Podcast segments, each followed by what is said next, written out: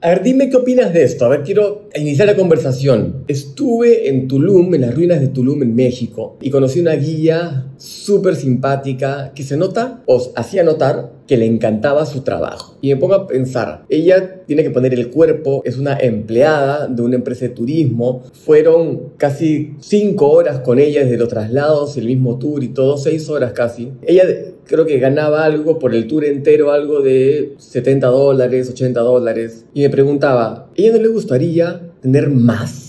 Tener más abundancia en su vida. Comentaba en algún momento de que se preocupaba del dinero en algunas cosas, que le salía muy caro. Ella es argentina y, que su familia fuera a visitarla era caro y no la podía llevar. Y ella no podía ir muy seguido a Argentina por falta de dinero. Vivía en un lugar que obviamente no era el que más soñaba, pero poco a poco iba a seguir trabajando para poder mudarse a un lugar mejor. Pero al mismo tiempo decía, yo amo mi trabajo, amo mi trabajo. Me encanta poder estar acá en este paraíso como es Tulum, contándole a la gente la historia de esta gran ciudad. Yo digo, hay una, una paradoja. esta persona ama su trabajo y su trabajo es la razón por la cual no puede ver a su familia y vive en un lugar que no le gusta. Entonces, ¿qué debería hacer esta persona? ¿Renunciar y emprender y tener ella una empresa de turismo de repente? ¿Tú le qué recomendarías? Quiero saber tu opinión.